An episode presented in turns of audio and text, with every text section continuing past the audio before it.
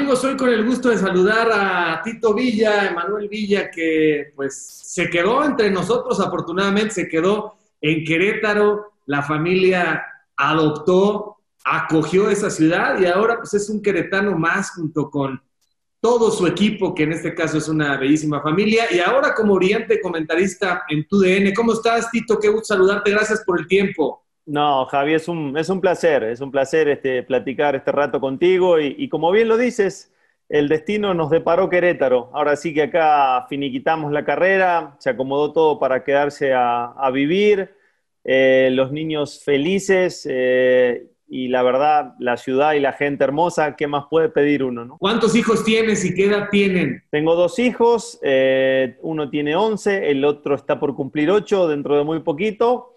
Eh, a uno le gusta mucho el fútbol, a otro hay que al otro hay que empujarlo un poquito más, eh, pero bueno, eh, son niños muy activos, la verdad, le gusta la actividad, aunque el fútbol este, no, se les, no se les presiona con el fútbol, digamos, ellos eligen y la verdad que ahí han estado experimentando muchos deportes y, y, les gusta, que es lo importante, ¿no? Hacer actividad física. Hoy con tanta tecnología se pierde un poquito eso.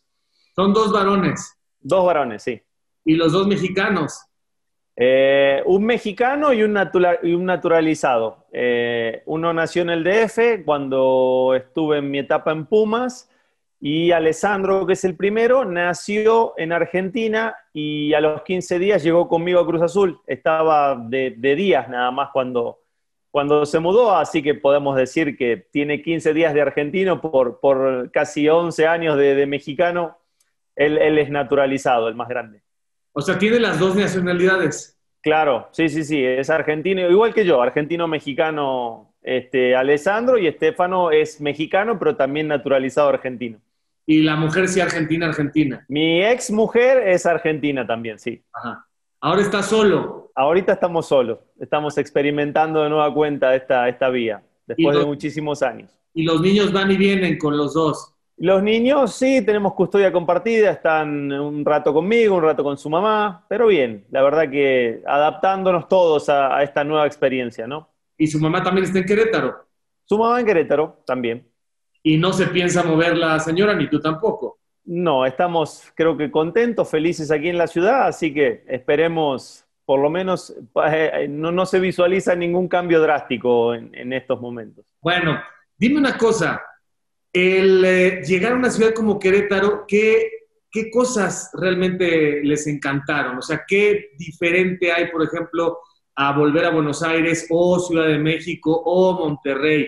¿Cuáles son las bondades que tiene Querétaro? Eh, mira, Javi, a mí lo, que más me gusta de, Querétaro, en principio, es el ritmo de vida. O sea, el ritmo de vida está un escaloncito abajo de todas las ciudades de México que a mí me ha tocado vivir hablando de Guadalajara, hablando de Ciudad de México y hablando de Monterrey.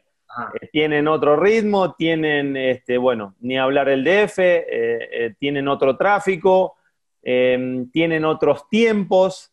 Aquí es como que los tiempos rinden mucho más, los traslados rinden mucho más, el día rinde mucho más.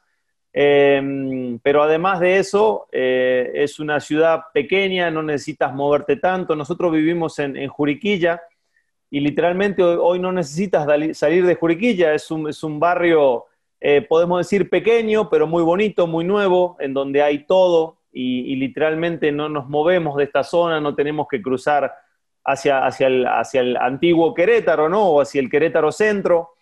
Em, pero es hermosa esta ciudad, tiene todo. Em, a mí personalmente lo que más me gustó, además del paisaje, de, de las montañas, de todo lo que conlleva esta ciudad, es el, clima y, es por supuesto que el, ritmo de vida que para mí es, fundamental. A ver, ¿cómo es un día en tu vida, por ejemplo? ¿Cómo es un día entre semana? ¿Haces eh, ejercicio? ¿Un día, ¿Un día de COVID o un día normal?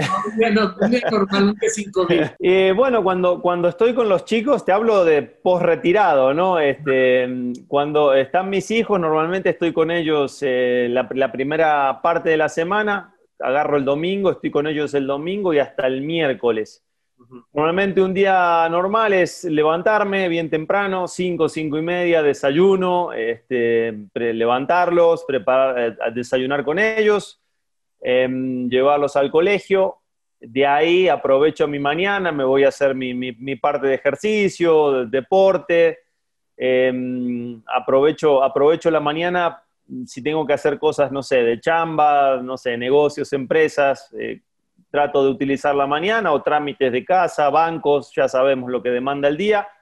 Eh, y después ya voy por ellos, pasando el mediodía voy por ellos, eh, almorzamos. Em, normalmente después de almorzar vienen las actividades, así que ahí arrancamos con el taxi, vamos para un lado, vamos para el otro. y llegamos muertos literalmente a la tarde, tardecita, a, hacer deberes, a, cenar, a bañarse y, literalmente se termina el día. Los días con ellos son así, por supuesto que siempre va a haber este, cosas que puedan modificar la rutina, pero por lo general la rutina se manifiesta de esa manera. Obviamente el domingo es punto y aparte porque este, ese día sí lo usamos para para estar fuera, para salir a, comer, este, para ir a, los juegos donde a ellos les gusta, este, o nos vamos a bicicletear, o nos vamos a jugar fútbol por ahí, o sea, siempre el domingo es el día que nos damos como, como actividad y el, de lunes a miércoles, casi jueves, que es normalmente cuando yo me voy a, México para, trabajar en, en TUDN, eh, eh, esa es medianamente la rutina, un, día normal de rutina, podemos decir. O sea que un ejemplar papá soltero. sí, hay que hacer de todo ahorita. Este, así se dio, lamentablemente uno no quiere que sucedan este tipo de cosas, pero bueno, a veces la vida, las situaciones te llevan a, experimentar este tipo de cosas y, eso es lo lindo de estarse adaptando constantemente, aunque uno no lo desee, pero las modificaciones en la vida de uno te, obligan a un cambio, a rehacerte y en este momento me está tocando este, esta experiencia que realmente es muy linda porque uno este, tiene tiempo de calidad, no tanta cantidad, pero el tiempo que uno tiene es calidad pura. Y eso, y eso por decir de alguna manera, yo sí creo que, lo mejoré mucho conforme a lo mejor cuando estaba en el día a día y, la misma rutina, el protocolo, uno no se va dando cuenta y, a lo mejor uno tiene más tiempo eh, que calidad en sí y ahora es calidad pura y la verdad lo disfruto muchísimo, así que digo, no hay mal que por bien no venga, uno siempre trata de ver el vaso medio lleno y, lo veo de esta manera. Oye, ¿y golf no juegas, no? No, soy muy malo, lo intenté un par de veces, eh, no terminé así la mano como la tienes tú, pero terminé todo ampollado y dije, no, esto no es para mí, esto es para gente fina, contacto fino, Así que me di por vencido muy temprano, pero, pero todo mundo juega golf. en algún momento me voy a tener que, este, que poner las pilas y empezar a practicar de nueva cuenta. Oye, Tito, ¿invertiste en restaurantes ahí en la ciudad de Querétaro? ¿Tienes eh, proyectos en donde participas? Sí, hicimos algunos eh, negocios aquí, sobre todo en el, Club Deportivo La Loma. Eh, también tengo un negocio este, en Monterrey, en mi paso por Monterrey. Em, algunas cosas, inversiones, muchas inversiones que me ha tocado hacer aquí en, Querétaro también.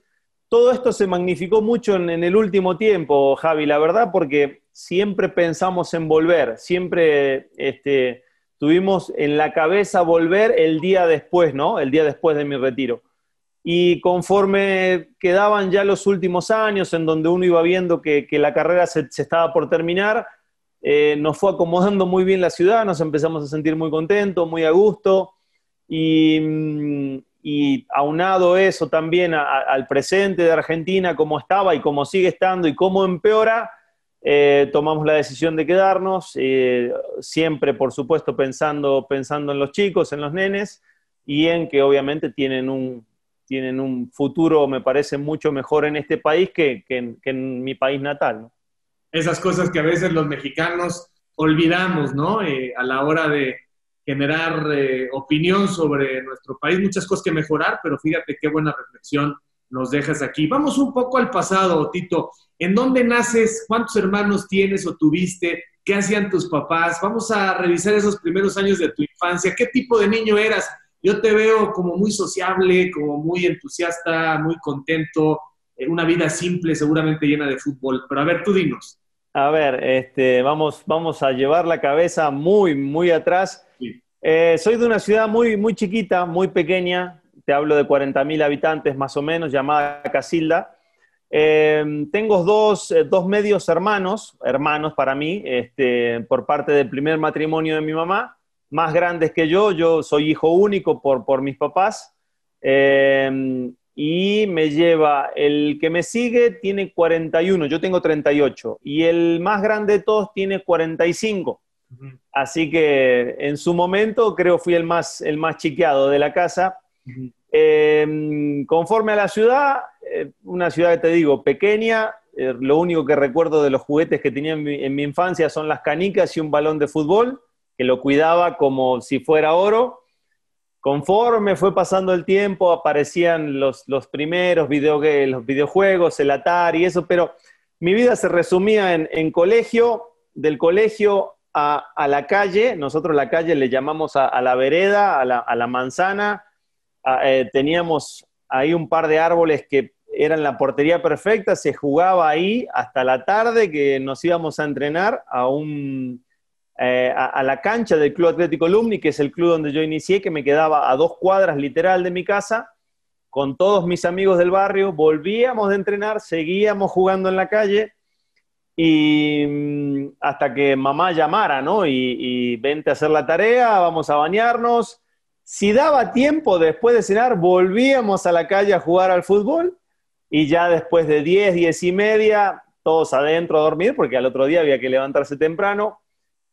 Pero ahora que empiezo a hacer memoria, era muchísimo tiempo con el balón de fútbol, algo muy diferente a lo que pasa hoy día, ¿no? Este, obviamente, otras épocas, eh, en una ciudad muy diferente a, estas, o ni hablamos del, del, del, DF, ¿no? Una ciudad pequeña donde todo el mundo se conoce, pero vivíamos. O sea, el balón de fútbol, si no era balón de fútbol, teníamos en la cuadra varios terrenitos de, tierra en donde se jugaba canicas y literalmente eso era todo, no había más para, hacer. Eh, después también al colegio nos íbamos caminando, un colegio, la escuela normal, eh, un colegio público que nos quedaba a dos cuadras y medias también, la mañanita terminábamos de desayunar y nos íbamos temprano nos íbamos caminando todos los amiguitos del barrio, porque literalmente iba todo el barrio al, mismo, y, también los amigos éramos todos lo mismo, el colegio, el fútbol, o sea, eran la misma bandita para todos lados, al colegio, al fútbol en la calle, de ahí al, club. Este, y la verdad que es una infancia muy, muy bonita, ¿no? Muy diferente a, lo que se vive hoy, obviamente hoy con otras posibilidades de este, de progresar, de, tal vez de, ser mucho más eficiente mentalmente, pero aquella infancia de juegos, este, de juegos eh, constantes y, sobre todo de, esa amistad continua este, en la calle, eh, fue, fue fabulosa. ¿Qué hacía tu papá? Mi papá, eh, bueno, en principio mi familia tuvo restaurante, tenían una parrilla, este, era, era a nivel familiar, eran mis papás con la hermana de mi mamá y su familia, la tenían sobre la carretera, este, una, de las carreteras que, pasaba por Casilda, estuvieron alrededor de 25 años, siempre fue muy, muy buena, llamada la posta de Pancho, Pancho por mi tío, el marido de mi tía. Em, y la verdad que le fue muy bien durante muchísimo tiempo hasta que dijeron, bueno, ya estamos grandes, ya ha cansado el día a día porque ellos mismos la trabajaban, eh, tanto en la cocina como en el servicio, este, como en la atención, todo, todo hacían ellos y era, y era demandante estar todo el día, toda hora, porque abrían desde muy temprano, cerraban desde muy tarde y nosotros, eh, te digo, hay veces que incluso nos teníamos que ir para allá en algún momento porque no quedaba nadie en la casa, todo el mundo trabajaba. Durante 25 años hicieron eso, al momento después que, decidieron traspasar el negocio, eh, mi mamá siempre también trabajó paralelamente como docente, ella es maestra de, lengua y literatura, este, se jubiló hace algunos años atrás, eh, y mi papá siguió en otros rubros, antes de la parrilla o paralelamente en algún momento fue transportista y después de eso también lo siguió haciendo. Eh, hasta el día de hoy se dedica al, mismo rubro, lo, hace con menos frecuencia, tiene su camioncito, lo, tiene, tiene, su chofer también, entonces cuando no tiene ganas de andar encerrado se avienta algún viaje y cuando no se queda tomando mate en casa, pero lo importante es que ambos están muy bien de salud. ¿Y están juntos los dos? Eh, están juntos, podemos decir, pero viven separados. Eh, ya, ya son cosas de grandes, eso yo no me meto, pero se disfrutan así, de esa manera, uno los respeta y mientras ellos estén felices, bienvenidos sea. Pero no están divorciados. Eh, me parece que nunca se casaron. Yo nunca indagué demasiado en el matrimonio, pero mi mamá cuando se, para, se separa del primer matrimonio, obviamente está con mi papá, me tienen a mí, me parece que a nivel legal nunca se casaron, pero estuvieron juntos muchos años. Oye, háblame de tus dos hermanos, porque primero estamos hablando de mucha generosidad por parte de tu papá, es decir, tu papá recibe, ¿no? A los hijos de tu mamá, que no son sus hijos, pero los trata como tal. E integrar a tres varones se da muy natural por la edad. Pero hoy cuando pasa el tiempo, qué padre que digas eh, mis hermanos, no mis medios hermanos, porque crecieron juntos y lo hicieron seguramente con amor y con mucha fraternidad y no había diferencias y no había, oye, tú no eres de aquí, o sea, eran los tres de lo mismo, ¿no? Sí, em, voy a intentar contarte un poquito la historia. Eh, en principio, cuando éramos niños, eh, sí, estaba esta integración, mi papá este, siendo un poco la imagen este, paternal de, mis hermanos. Em, ellos realmente cuando sus papás se separan, mi mamá con, su papá, de mis hermanos se separan, él se va a, otro, a otra ciudad a vivir y la verdad siempre tuvieron muy poca comunicación, siempre tuvieron esa, falta de ese padre, ¿no? Y encontraron en mi papá hasta cierto punto esa, imagen o, ese hombre, ¿no? Conforme pasaron los años, empezaron este, a tener problemas, los míos, ahora sí, entre ellos, eh, y es ahí donde eh, al más grande, al, que hoy tiene 45, empezó a tener diferencias con mi papá, eh, y es ahí también donde mi papá y mi mamá deciden, tú por allá, yo por acá, por la salud de los hijos, siempre este, priorizando eso, que me pareció una, actitud este, muy lógica, muy correcta.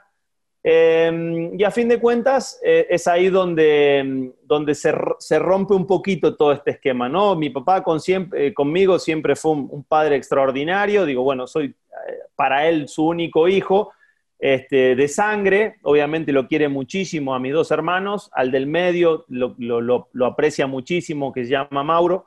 Em, y, bueno, hasta ahí esa parte, después mis hermanos, eh, el mediano se fue a vivir solo, optó por vivir solo, el más grande eh, empezó con un, problemita, una enfermedad de esquizofrenia, eh, el cual hasta el día de hoy es tratado, este, vive con mi mamá y bueno, uno siempre trata de estar, de ayudarlo, de apoyarlo, eh, está con su tratamiento, con su medicación constante, porque no es una enfermedad fácil, pero así todo lo ha llevado adelante, ha, tratado de estar bien. Digo, es una enfermedad que tiene muchos altibajos, a lo mejor para el que no la conoce eh, es una enfermedad difícil, pero este, en conjunto, en familia, intentamos siempre este, apoyar para que él esté de la mejor manera posible. ¿no? Oye, esta ciudad donde naces, este lugar donde naces, ¿qué, Casilda se llama. ¿Estás más cerca de Rosario que de Buenos Aires o...? Exactamente, sí, está a... Eh, no, de Rosario, está a 50 kilómetros más o menos, Javi. Más o menos a 50 kilómetros. Eh, ahora sí que es, la, es, es, es, Rosario, que es como la capital de las universidades, del estudio terciario, y todas las pequeñas ciudades o pueblitos alrededor que decoran ¿no? esa ciudad importante. Eh, Casilda es una de ellas. ¿Y qué tan buen estudiante eras? ¿Eras de 10? ¿Te En primaria siempre fui muy bueno. Este, en secundaria empecé a batallar un poquito. Siempre rozaba el 7, el 6. Obviamente, mis actividades favoritas las sacaba muy bien pero eh, mi problema empezó cuando este, en la escuela me, querían, me, empezaron a enseñar que había que multiplicar letras, números, este, este, imágenes eh, raras y ahí eh, me, empecé a perder un poco. Se me dificultaba mucho lo que era matemática, química, este, contabilidad no, siempre fui muy bueno. Mientras sean números no hay problema. Pero para el resto sí, sí se, se, me complicó y había materias que me costaban muchísimo, este, historia, que no me gustaba, no me costaba, directamente no me gustaba, ¿no? Historia, este, geografía, eh, biología, por ahí te la, este, ciencias naturales, como le dicen ahora, este, por ahí sí, los animalitos, pero, pero era, era un tipo que me tenía que aplicar para, para, pasar, es la verdad. No me sobraba nada a nivel intelectual, me, me esforzaba mucho por, por quedar bien con, con, la jefa, con el jefe y tratar de pasar hasta ahí. Pero bueno, hasta el día que me fui a Buenos Aires, que estaba entrando a quinto año, eh, digamos, en Argentina se divide siete el ciclo de primaria y cinco el de secundaria, no hay prepa. Entonces, me fui a Buenos Aires ya entrando al último año de secundaria, como para ya después entrar a, universidad, y lo terminé muy forzado en un colegio nocturno, este, con, gente mucho más grande que yo en su momento, pero lo pudimos finiquitar, gracias a Dios, y mínimamente tener ahí el, este, el título, ¿no? Por lo menos, para, para que se vea reflejado el esfuerzo de los jefes. Oye, ¿y tu mamá cómo era? ¿Era cariñosa, cercana? O era una mujer muy independiente que tenía que hacer lo que tenía que hacer? ¿Cómo, cómo era tu mamá? ¿La relación con tu mamá cómo es? Mi mamá, este, por genética, es, más bien fría. Es una mujer que a lo mejor no expresa tanto lo que siente. Eh, mi papá todo lo contrario. Eh, pero es una mujer que siempre estuvo, siempre vivió para nosotros. Eh, a mí me ayudaba muchísimo. O sea, ella, profesora de, lengua y literatura, me, instruyó mucho en ese aspecto, me hacía mucho hincapié, em, pero una gran, una gran mujer que, siempre le metió para adelante con sus hijos, eh, al igual que mi papá.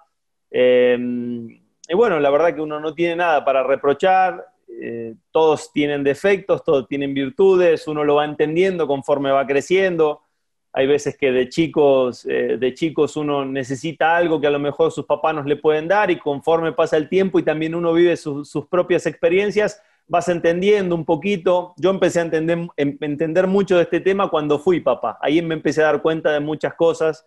Em, pero bueno, la verdad que yo feliz, o sea, no tengo nada para, para reclamarles a ninguno de los dos. ¿El segundo apellido tuyo cuál es? Es, bueno, nosotros en documentos solamente figuramos con uno. Sí, el apellido de mi mamá es Perosi, con doble Z al final. Ya te iba a decir, o sea, siempre tienen un vínculo italiano, ¿no? Creo, si no estoy mal, Javi, que el de mi mamá es este, español, Perosi, con doble Z. A mí me, suena italiano igual que tú. Ah. Yo en mi ciudad soy conocido como Vila, no como Villa, ni, ni Villa, como decimos nosotros los argentinos.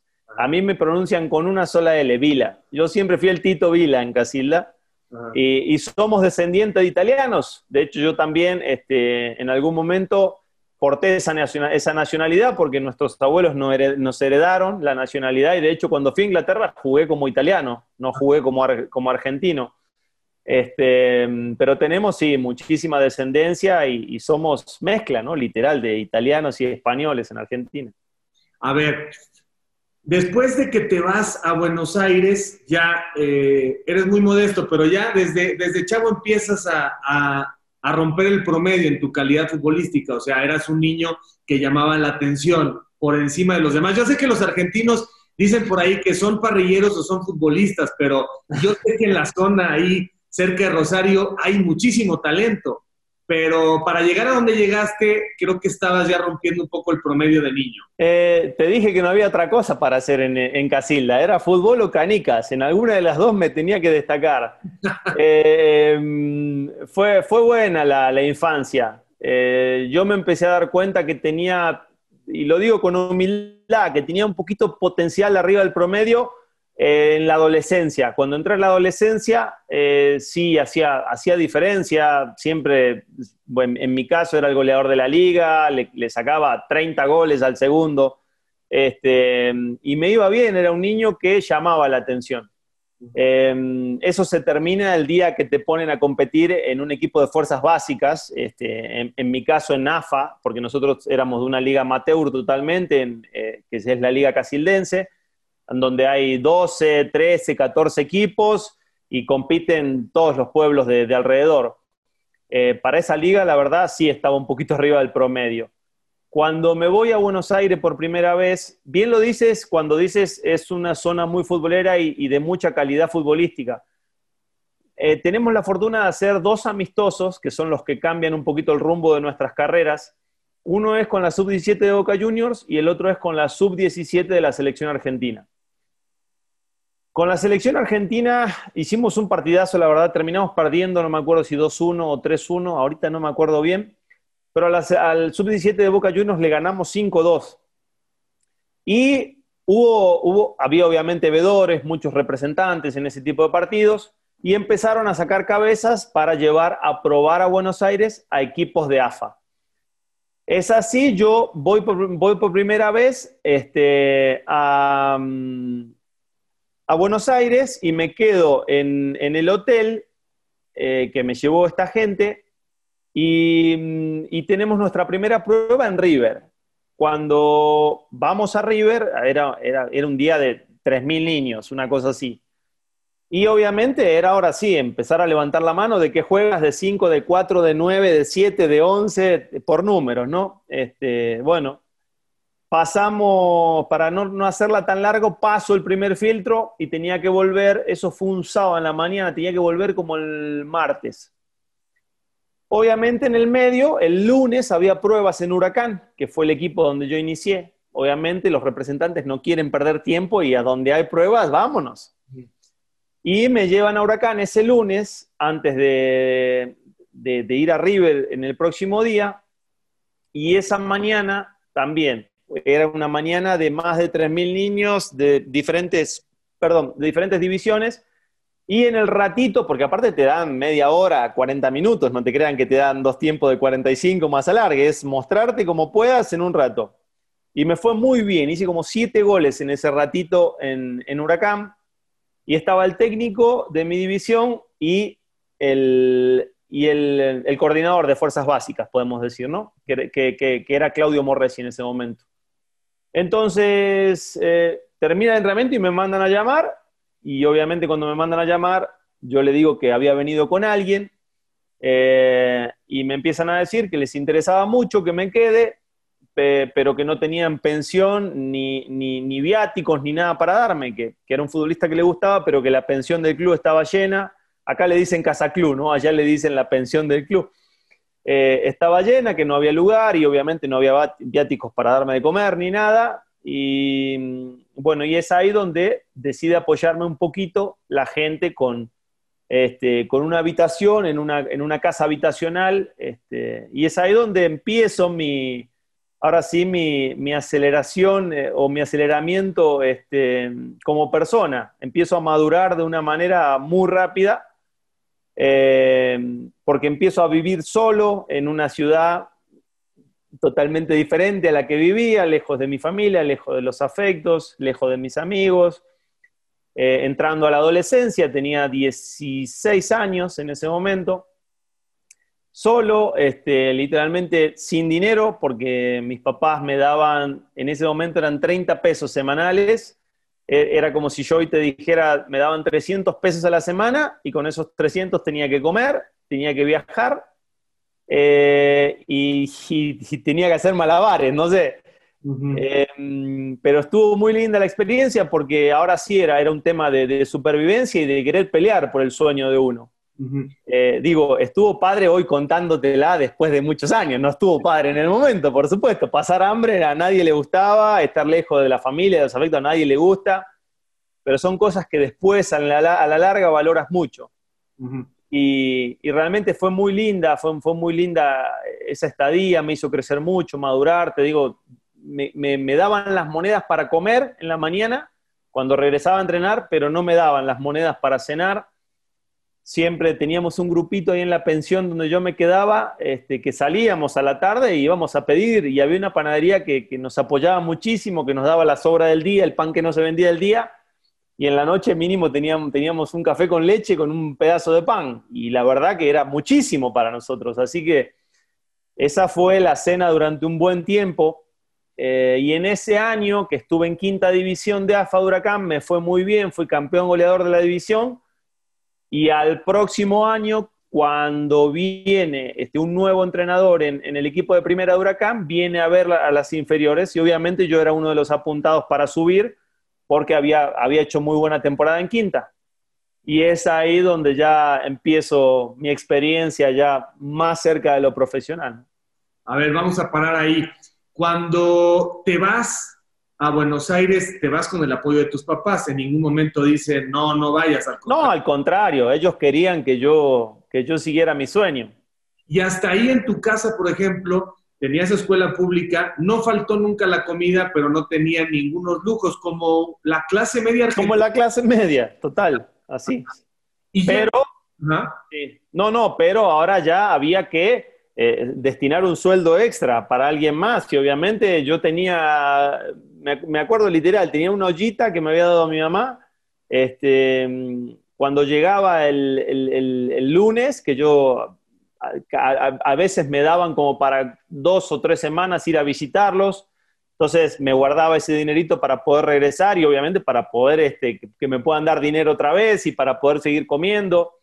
El, y, te digo, en ese momento tenía una ollita literal, yo iba en la semana, compraba la pasta, los paquetitos de fideos y de arroz para que, y los dividía, el tipo los porcionaba, y esto era literalmente la comida en la semana, era eso, ¿no? Fideos y veía si me podía alcanzar por un poquito de queso, aceite, este, alguna, algún bolichito de pan, y esa era la comida, y en la noche no había, en la, en la noche era buscársela, a veces si me sobraba una moneda me compraba un alfajor este, con un café con leche y cuando me agarraba hambre me intentaba dormir porque no, no había otra cosa.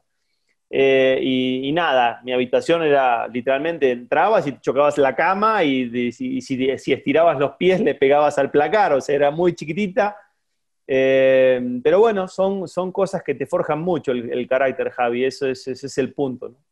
Ya verías ahí ya habías desarrollado tu máxima altura, ya eras un tipo con un buen físico, a pesar de que no, no cenabas bien, ya, ya habías desarrollado. Estaba así, estaba así. estaba flaco, esa es la realidad. Era, eh, yo creo que en altura sí, pero estaba flaco, eh, estaba, estaba flaquito. Siempre fui delgado de por sí. Em, eh, y sí, estaba, estaba flaco, estaba falto de puchero, como decimos en, en Argentina.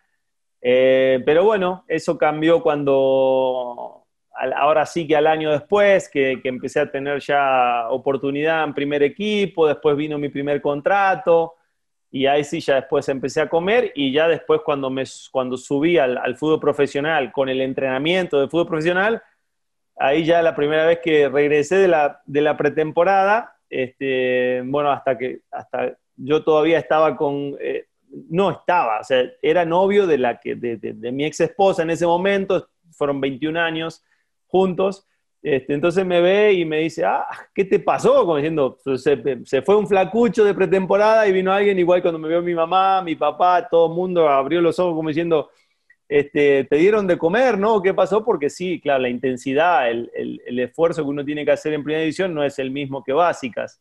Hoy está mucho más protocolizado, pero bueno, en la pretemporada me daban de comer mañana, tarde y noche, entonces tenía resto para, para poder desarrollarme.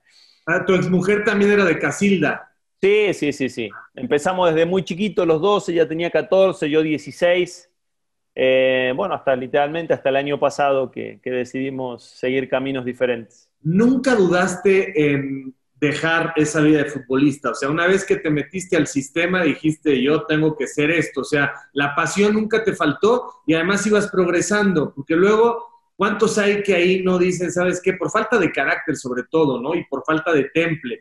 Lo que estás contando, pues es simplemente una vida de sacrificio para después poder cosechar. Muchos no aguantan. Eh, no te voy a mentir, eh, el primer año no fue fácil, no fue fácil. Estar lejos, estar sin comer, eh, olvídate, eh, es que lo tenemos que llevar a esa época también, no había teléfono, o sea, yo no hablaba nunca, no teníamos teléfono, hacer una llamada de larga distancia te costaba un ojo de la cara, eh, nada, no había nada, yo no tenía televisión, no tenía nada, ahora sí que era estar mirando el techo en, la habitación, ir a entrenar, volver, este, con los amigos que, que uno fue haciendo en diferentes etapas, intentar este, apoyarse el uno al otro porque tenía muchos compañeros que estaban en, mi misma situación entonces empiezas a hacer ese vínculo, ¿no? Y yo te empujo y tú me empujas y nos acompañamos. Y, el primer año sobre todo fue, fue muy difícil. El segundo año ya con el entusiasmo de que me habían subido el, plantel profesional y de que me empezaban este, a, mirar con, un, con ojos diferentes, como, como creyendo que, que realmente se podía alcanzar esa ilusión, me ayudó mucho, obviamente, en la parte anímica y, eso me, me, dio ese empuje que necesitaba para seguir peleando. Dije, no, estoy aquí, ahora ya ni hice lo más difícil, ahora ya estoy aquí, ahora es darle, y no, y cuando, y cuando vi esa posibilidad, apreté más los dientes de lo que lo venía apretando. ¿Y te acuerdas qué hiciste con tus primeros sueldos ya, tu primer contrato? ¿Qué hiciste con ese dinero? Que ya era algo más. Empecé a comer, Javi. ¿Qué voy a hacer? mi primer contrato fue de 700 pesos. Imagínate, yo tenía este, 300 en la semana y, o sea, te, estoy diciendo de 300 pesos, eh, yo te lo dije en nivel, eh, eh, como para tener una, relación para que la gente nos pueda entender como si fueran 300 pesos mexicanos. En aquel momento eran 30 pesos argentinos. Todavía teníamos, estábamos en esta, en esta burbuja del, del uno a uno. En Argentina el peso valía este, teníamos otra, otra relación. Eh, y en ese momento yo empecé a ganar 700. Imagínate de 30 que tenía para este, aguantar durante toda la semana a 700. No, bueno. El tema es que después tampoco Huracán pagaba el día, entonces, pero ya me administraba con 700 en la cartera. Ponle que Huracán pagaba una vez cada tres meses, entonces pues, ya tenía 200 y feria este, por mes hasta que volví a cobrar. Pero no, sí, ahí, ahí empecé a comer bien, ahí me podía comprar un par de zapatillas porque eh, andaba siempre, andaba siempre igual, mismo jean, misma zapatilla, este, la ropa interior se lavaba día por medio, tenía dos o tres y es la verdad, uno se la rebuscaba con lo que tenía en el bolsito, ¿no? O sea que tu, tu, primer contrato, bueno, ya fue después, te vas a Atlético Rafaela con Rosario, ¿hasta el Atlas o con Rosario ya? No, este, no, después de Rafaela paso por Rosario. Ah. Eh, yo cuando estoy en Huracán, a mí me, cuando ya empiezo a jugar en primera edición y empiezo a, perfilarme como, como, un proyecto de futbolista, me compra un grupo inversor. Eh, este es de este tipo, estos famosísimos grupos empresarios que, que Exacto, que siempre este, hay en, el fútbol. Me compran mi carta y, ellos mismos son los que me empiezan después a prestar a un equipo y a otro. Y en ese momento, fíjate cómo son las cosas del destino, en ese momento cuando me compran en Huracán, era para llegar a los gallos del Querétaro, supuestamente. ¿Por qué? Porque ellos ya tenían un vínculo y andaban buscando un delantero joven y este. El tema es que después no se terminó dando la, la transacción eh, y yo me terminé yendo a Rafaela prestado, tuve un año bastante bueno, el equipo, digo, descendió, pero en lo personal seguí creciendo, hasta que llegué a Central, ahora sí, con, con un panorama diferente, con exigencias totalmente diferentes a la de los otros equipos, eh, y tuve una estadía muy buena, haciendo goles, este, calificando a Copa Sudamericana, Copa Libertadores, con, con grandes jugadores también. Eh, y bueno, llego al Atlas, pero anteriormente, seis meses antes, Atlas ya había ido por mí y en ese momento Central no me, no me quiso ceder porque se nos venía la Copa Sudamericana, nos tocaban los octavos de final con Newells, que era el clásico rival, es el clásico rival de la ciudad. Entonces, en ese momento este, optamos por seguir en Rosario pero ya platicaba la posibilidad que si en seis meses se volvía a, presentar otra oportunidad del extranjero, me iban a abrir las puertas. Y se dio la casualidad de que el mismo Atlas volvió seis meses después y se pudo dar. Eh, ahí ya estabas casado. Me casé después de mi primer semestre en Atlas. O sea, llegué al Atlas, tuve mi primer semestre y cuando volvimos de vacaciones a Argentina nos casamos. Ya, y luego ella llegó a México. No, ya convivíamos, ya convivíamos en Rosario. O sea, ya ah. estábamos juntos, eh, conviviendo juntos, faltaban los papeles nada más, pero de casado ya estábamos literalmente. Y el brinco, obviamente, de tu ciudad natal a Buenos Aires, pues ha sido impactante. Buenos Aires es una ciudad bollante, una ciudad eh, con toda la vara, además preciosa. Y cuando te dicen Atlas, la verdad, no conocías mucho del fútbol mexicano, y menos del Atlas. No se veía nada en Argentina del fútbol mexicano, Javi. Eh, teníamos, la verdad, nosotros lo conocíamos como el, canal de las estrellas, que en, su momento tenías que, que, digamos, en el radar de los canales argentinos no está, en el día a día tú no, ni se te cruza por poner este, el canal de las estrellas, ni, ni sabes qué número es. Pero entendí, yo, yo eh, en algún momento como que no sé si los sábados en la noche o, el domingo en la mañana, siempre daban a los Pumas o daban, había uno o dos juegos que pasaban nada más por, por abierta, digamos, que eran los que se veían allá, pero desfasado también de horario, te lo metían era a las 12 de la noche el juego y a lo mejor era, no sé, domingo 4 de la tarde, 5 de la tarde, donde había fútbol argentino, nadie te iba a mirar un partido de México.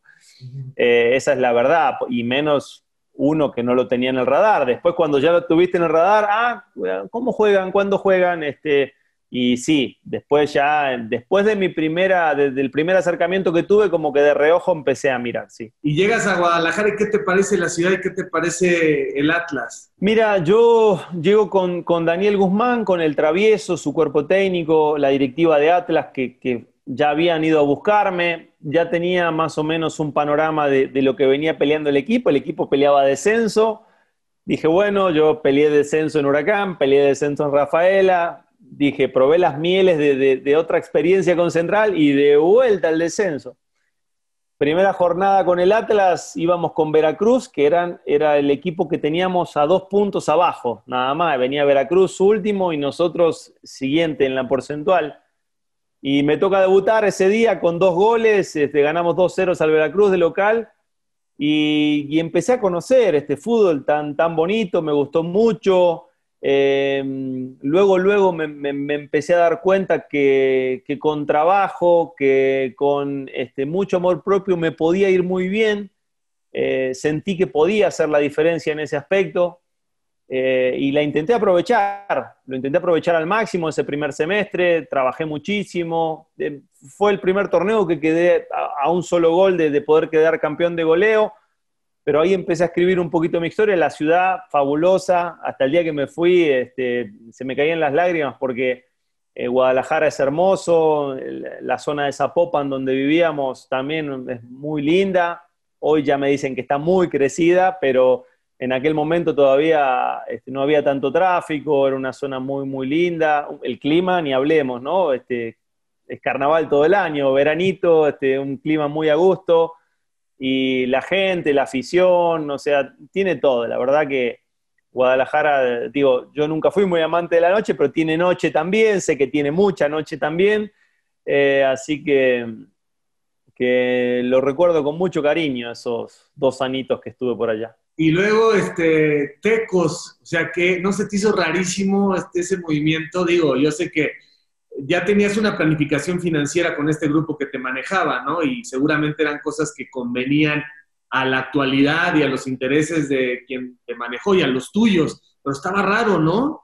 Lo que pasó, Javi, es que eh, en su momento, cuando este grupo le vende la carta al Atlas, eh, hubo problemas de pago, esa es la realidad. Atlas no estaba bien económicamente, nunca pudieron saldar la, carta, se, fue a controversia pues, y, cuando Atlas dijo, pues no, no hay para pagar, tuve que salir este, a otro equipo. En ese momento tenía, tenía Santos y tenía Tecos. Tecos fue el que más pujó, estábamos en la ciudad. Eh, y fue el que, digamos, anticipó un poco la jugada, ¿no? Y ellos sí este, hicieron la negociación, ellos fueron ahora sí los que compraron el 100% de, de, mi carta y por eso fue el traspaso. Si no, yo hubiera sido de, del Atlas y ellos mismos me hubieran manejado, este, no sé, hasta posteriormente venderme a algún otro lugar, ¿no? Pero el, paso literalmente a Teco fue simplemente por eso, porque nunca se pudieron saldar la, cauta con la carta con el grupo empresario y, este grupo decidió que, mi carrera siga en otro lado. A pesar de que estaba el proyecto, el, el pacto de caballeros y y todo ese tema todavía muy fresco, pero me parece que eran familias ahí entre directivas de Tecos y, Atlas, entonces ahí se pusieron de acuerdo y no hubo problema. Oye, Tito, y luego Inglaterra, fíjate nada más, ustedes nacen con esa programación en la cabeza. Eh, ¿A qué me refiero? Los futbolistas argentinos, los sudamericanos están listos para hacer maleta y moverse, adaptarse, aprender, eh, ni siquiera cuestionar. O sea, sí puedes opinar y claro que de pronto dices, me gusta tal o cual circunstancia. Pero a diferencia de los futbolistas mexicanos, y lo digo con todo cariño y respeto, se acomodan mucho, ¿no? No, no me muevas de ciudad, no me muevas de país, yo estoy bien aquí, aquí ya soy figura, aquí ya tengo los medios, aquí ya soy con 10 goles alguien que tiene mercado. Y ustedes se mueven y se mueven, y ahí vas a Inglaterra. Cuando te dicen Inglaterra, ¿qué dices? Vámonos a aprender inglés y vamos a conocer nuevos horizontes en Champions. Por supuesto, es el sueño de todo futbolista. Cuando me dijeron hay un equipo de la Premier este, interesado, ni pregunté, vamos, dije. No, antes de que, me, de que me dijeran qué equipo era, dije, vamos, vamos a donde sea. Eh, obviamente, en, mi experiencia era el, equipo más chico de la Premier, eh, pero era, era el sueño europeo. Eh, para, para, acotar un poquito lo que decías recién, Javi, como, como futbolista argentino, sabes que si no tienes las maletas preparadas, no sobrevives en Argentina, no vas a hacer una diferencia este, con base a, ese trabajo, porque si eliges ese trabajo, hay muy pocos futbolistas que, eh, que tienen eh, carreras terciarias o que están preparados para otro tipo de cosas. Es el fútbol y sabes que te dura tu carrera veintitan, eh, perdón, este, 15 años, 14, de los cuales dentro de esos 15 vas a tener tu huequito para poder hacer una diferencia si bien te va. Y después con lo que conlleva después saber invertir, saber qué hacer con el dinero, darle destino, darle destino, porque, como bien lo dices, todos venimos de familias muy humildes en donde quieres sobrevivir y quieres progresar y quieres tener éxito, pues hay que estar preparado para lo que venga, ¿no? Ni hablar cuando, cuando llega esa, esa oportunidad este, de Inglaterra y obviamente cuando me, dicen a mí, yo eh, en Tecos estaba siendo dirigido por César Luis Menotti. Eh, terminamos muy bien el torneo con, César, se estaba armando un buen equipo para, el próximo torneo este, con los Tecos. Y estábamos, me acuerdo, de pretemporada en Argentina cuando me avisa este, mi representante que ya tenía la oferta este, eh, y que qué quería hacer. Y, y, yo dije, mira, déjamelo hablar con, con César. Digo, que mejor que un tipo como él que me aconseje y demás, pero yo creo que me va a dar para adelante, ¿no? Y fui a hablar con él y me dijo, ni lo pienses, olvídate, me dice, no, esto es, esto no lo puedes dejar este, este, pasar, hay que aprovecharlo, te va a ir muy bien por tus características, así, así, así. Me dio para adelante y también me ayudó un poco en la negociación porque, digo, eh, me sacaron siete veces más de lo que me pagaron en un año casi porque me vendieron cerca de seis y medio, una cosa así en aquel momento y, el negocio le, sirvió muchísimo a los tecos también. Em, y, la experiencia fue, fue extraordinaria eh, y, muy, muy cómica en un principio por el tema del idioma. Yo de inglés llegué con, con los colores nada más y los números hasta el 10. Este, muy, muy cómico. Este, ahí tengo algunas anécdotas de, de, mis primeros días o de mis, mis primeros este, entrenamientos. Pero, pero sí, llegamos a un mundo, a un, país nuevo, a una, este, a una cultura totalmente diferente y nueva también, con otro idioma, que, es, que no es poca cosa. Y ahora sí que reprogramarse, ¿no? Y adaptarse y a ver cómo le hacemos. Y igual con, con mi ex esposa este, también, metiéndole para adelante, adaptándonos y ver cómo nos, nos hacemos entender por teléfono para pedir un servicio y ver cómo nos hacemos entender para lo que queremos comer y y ahora sigue que ante la necesidad uno se hace entender porque se hace entender, ¿no? Eh, pero bueno, realmente no, no, no se dudó Javi en ningún momento y, es obviamente una de las experiencias más hermosas de, mi carrera.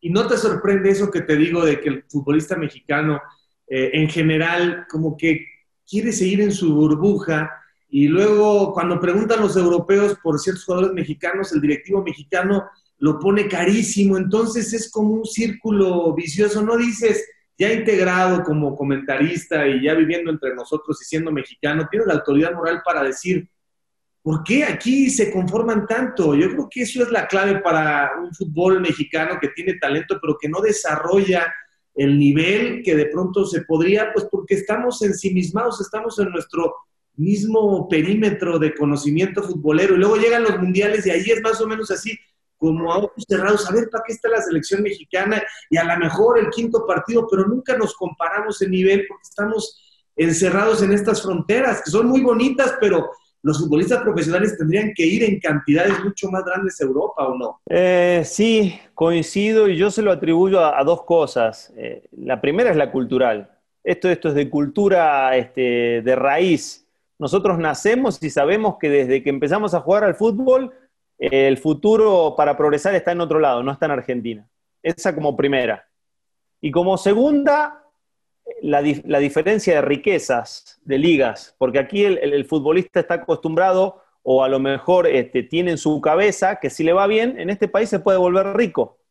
Esa es la diferencia que tiene con nosotros. En Argentina nunca te vas a volver rico. Vas a tener un buen presente, vas a poder ganar buen dinero, pero hasta ahí. O vas a poder ser popular, haber jugado en equipos súper importantes, Boca, River, el que me digas, pero no vas a hacer esa diferencia que, que, que todo futbolista quiere hacer porque es muy corta, este trabajo es muy corto y si no lo, si no armaste, este, lamentablemente vas a tener que después de ver cómo te la rebuscas, ¿no? Esa es una realidad, por lo que te decía también de los estudios. Y yo lo que veo aquí es, esa parte. En principio, em, la parte cultural, que como que desde el vamos es solamente estamos preparados para ver cómo hacemos para llegar a debutar. Y una vez que debutamos, ah, pues ya jugué un par de partidos y ya me empecé a ser conocido. Y después, ni hablemos, una vez que ya empecé a tocar las mieles, ya que hablaron de mí este, y, que, mm, y que salí en portadas y que me están dando para arriba. Y es ahí donde el futbolista eh, necesita empezar a entender que lo importante no es llegar, sino es mantenerse, porque el fútbol demanda vigencia constante. Y es ahí donde muchos se quedan, donde muchos este, prefieren decir yo aquí estoy bien, no me muevo, eh, y, todos los cambios son incómodos. ¿A quién le gusta, Javi, mudarse, eh, ir a aprender otro idioma, este, irse a otro equipo que queda en otra ciudad y no puede ver a la familia, a los amigos? Este, a nadie le gusta. Ahora, ¿qué estás dispuesto a sacrificar para progresar? Ah, este, no juego en este equipo yo soy de la idea de que cuando, yo cuando no jugaba en un equipo me quería ir. Sí, habla, pero, pero de frente, sin, sin, sin, sin, este, sin ser de malos modales, ni mucho menos con el entrenador, ir a ver, profe, ¿para qué estoy en este equipo? ¿Estoy para pelear un lugar? Pero para pelearlo de verdad, ¿estoy? Ah, me quedo a pelearlo. No, no estoy porque hay uno que yo sé que va a jugar. Bueno, me voy a otro equipo, así tenga que descender un escalón, pero me voy a jugar. No me quedo ahí echado a la hamaca esperando a ver si se lastima uno, si el técnico le va mal y me tiene que poner porque... No, no, no. O sea, prioridad número uno es jugar. Aquí, en el ascenso, en, donde sea, pero el futbolista tiene que jugar. Si no es muy difícil que, progrese, que crezca, que se, este, que se desarrolle. Lo mismo pasa con los jóvenes. Luego tenemos eh, la búsqueda de Cruz Azul y por lo que veo en tu estilo de vida, eh, y lo que me estás diciendo ahora recientemente, no le ibas a decir que no a Cruz Azul y tampoco a la Ciudad de México, pero la Ciudad de México me parece que es demasiado, ¿no? Para tus estándares de vida. Y aún así te muestras lo que acabas de expresar. Llegas a Cruz Azul y te conviertes pronto en uno de los goleadores históricos entre los 10 primeros lugares. ¿Cómo te fue en Cruz Azul? Eh, bien, Javi. La verdad que fue dentro de mi carrera futbolística fue donde dejé mejores números, ¿no? Eh, te vuelvo a hacer, te vuelvo a retroceder un poquito, yo termino saliendo de Inglaterra por eso, porque en el último tiempo no estaba jugando este, ya acorde como en el primero, habíamos descendido nosotros a la Championship, el manager cambia, yo no, no estaba teniendo la regularidad que deseaba, sí estaba en el banco, era primera opción. Eh, cabe recalcar que cuando antes de descender, tuve ofertas con cheques en blancos para volver a México y dije, no, quiero quedarme acá, quiero progresar acá. Eh, estaba jugando, estaba, hice algunos goles en Premier League también, estaba pujando por, por seguir con el equipo. Cuando descendemos a la Championship también me quiero quedar porque dije, este va a ser un año bueno, vamos a pelear, vamos a volver a ascender. Cuando en ese año no nos va bien, eh, no empiezo a tener la regularidad que deseaba, yo le dije a mi representante, quiero jugar. Aquí lo que estoy viendo es que no voy a jugar, quiero jugar. En ese momento salió Cruz Azul en un, en un fin de semana, esa fue la verdad, porque yo estaba esperando a mi hijo, como te contaba, estábamos en Argentina de vacaciones, eh, para volver a Inglaterra, obviamente, eran vacaciones para regresar a Inglaterra, y en ese momento aparece el llamado del profe Mesa, que venían llegando a Cruz Azul, eh, junto con el de Alberto Quintano, preguntándome mis condiciones, qué tenía pensado, y le dije, yo tengo pensado salir, porque creo que va a ser otra temporada difícil y no voy a tener la regularidad que quiero y quiero salir. Y me dijo, ¿te gustaría venir? Ni lo pensé, cuando me dijeron Cruz Azul, equipo grande, eh, me empapé un poquito, venía a ser último en la tabla general Cruz Azul, dije, ¿qué pasó? Tiene buen equipo, ¿por qué está tan mal? Pero venía el profe de mesa llegando, me cuenta un poquito del proyecto, de los planes que se venían por delante, no lo dudé, eso fue sábado a la tarde, volviendo de cascarear con mis amigos, y el lunes estaba viajando este, con mi hijo nacido de... No viajé con mi hijo, por supuesto, pero mi hijo tenía tres días de nacido, así que parece que él, me trajo la torta bajo el brazo, Javi. Y te va bien en Cruz Azul, después eh, acelerando un poco, pues viene lo de Tigres, y veo que traes, caes en Querétaro, en Querétaro consigues tus títulos, y veo que traes puesta la, camiseta del Querétaro. No sé si estuvieras en Guadalajara o en Buenos Aires o en Miami o en County si traerías la playa del Querétaro, pero veo que, veo que algo especial se te quedó de todos tus equipos, no solamente porque vivas en Querétaro. O sea, noto, si te pregunto de, de dónde eres en el fútbol mexicano, ¿me dirías que eres gallo? Y soy, soy, soy, soy cruz azulino con gallo, tengo una mezcla de, cruz con, copete y con pico. Este, esa es la verdad, yo, son los equipos con los cuales más me identifico, eh, en los cuales más tiempo he, estado, porque he pasado, creo que si no son más, son 11 equipos en, mi carrera. Y, he estado tres años en Cruz Azul y tres años en Querétaro. Ha, sido la estancia más larga para mí en todos los equipos. Atlas estuve un año, Tecos estuve un año, Pumas estuve seis meses, eh, Tigres fueron dos años, eh, Celaya cuando me retiré fueron seis meses, eh, y así me puedo ir. Y Huracán fue el único equipo que, con básicas y demás estuve ese tiempo. Pero me quedo mucho con, lo de Cruz Azul porque en su momento tampoco yo me quise ir, fueron muchas circunstancias las que hicieron que, que salga pero yo me sentía muy identificado, muy arraigado con el equipo, quería hacer carrera, eh, tenía dentro de mis, de, mis deseos poder este, alcanzar, eh, seguir ascendiendo en ese top 10 que decías antes, de poder consagrarme en algún momento como, no sé, en el top 5, en el top 3, tenía muchos años de fútbol por delante, las cosas no se dieron como uno quisieron, como uno quiso, perdón, y, ahí, bueno, recalé un pasaje muy corto en Pumas, me fui a Tigres, y después llego acá con ánimo de revancha, porque en Tigres eh, empiezo con una serie de lesiones, sobre todo derivadas de, mi columna, de mi columna lumbar. Empiezo con problemas de los cuales hoy estoy operado, después que me retiré me los tuve que operar, eh, y me empezaron a dar mucha lata, esa es la verdad, aunado a la metodología del Tuca, que la verdad mucho no me ayudaba a estar en mi mejor forma, y llego con un ánimo de revancha, empiezo a encontrar este, gente que me ayuda en la parte este, terapéutica, que me empieza a asistir y empiezo a recuperar un poco mi nivel futbolístico. Y se empieza a conjuntar todo, ¿no? Este, los mejores años del equipo de Querétaro, eh, con mi revancha futbolística y, la revancha de muchos compañeros míos, con un gran grupo, este, con una empresa muy sólida que le estaba dando estabilidad a este equipo que no la tuvo nunca, esa es la verdad.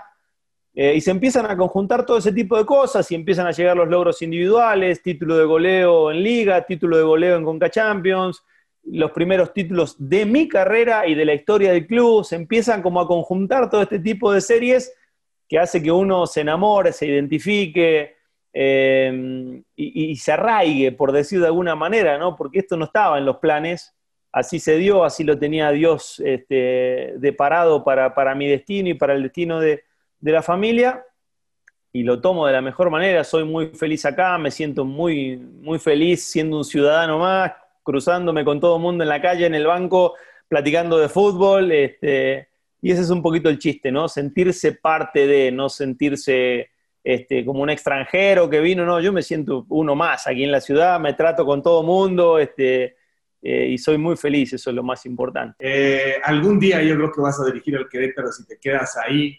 Y yo creo que la gente de Cruz Azul al final te adoptó y eso es lo más importante, más allá de las directivas, más allá del sistema. Creo que para la gente de Cruz Azul tienes, eh, y te lo hacen saber, pues un, un lugar especial. Dos preguntas para terminar, Tito. ¿Te, costó trabajo el retiro? Eh, no, no, ¿Te preparas para jugar? Todo el tiempo dices, de niño dices, voy a ser profesional, voy a triunfar, pero no sé cuántas veces ya como profesional dices, ¿qué voy a hacer el día que ya no tenga la cancha? Y, nadie te prepara porque no hay cursos. Yo creo que ese es un buen nicho de mercado, ¿eh? Deberías de dedicarte a preparar a los que se tienen que retirar. ¿Cómo fue la mañana siguiente, el mes siguiente del retiro, el último equipo fue Celaya? Mira, te lo voy a, eh, este, no te lo voy a complicar porque fue, fue muy bueno el retiro. Eh, digo, yo sabiendo de que me tenía que operar de mi espalda, mi espalda me daba, me demandaba muchas horas de esfuerzo, de trabajo, de dedicación, de terapia. Y los últimos años eh, fueron, ahora sí que a marcha forzada, fueron con, muchísimo amor propio para, para poder llegar bien al fin de semana, para poder competir eh, para poder estar bien. Eh, el último semestre, cuando yo ya me voy a Celaya, que termino mi vínculo con Cruz Azul, y dije, me voy a dar este, este semestre para disfrutar al máximo, ahora sí, este, sin este, preocuparme, qué si me lastimo, qué si no me lastimo, qué si llego al 100, qué si no llego al 100. Obviamente que mi cabeza ya trabaja en un modo de querer siempre estar en mi mejor versión, la realidad es que ese último semestre, para mí, yo ya no mostraba lo que quería ofrecer. Eh, y ese es el punto cuando dices es hasta aquí, no, no es hasta que lo veas tú o que lo vea la prensa o que lo vea fulano o mengano. Es para mí, yo ya no estoy dando lo que quiero ofrecer. Y obviamente eso te lo va marcando la edad, te lo va marcando las lesiones, te lo va marcando, ahora sí que el mismo fútbol, ¿no?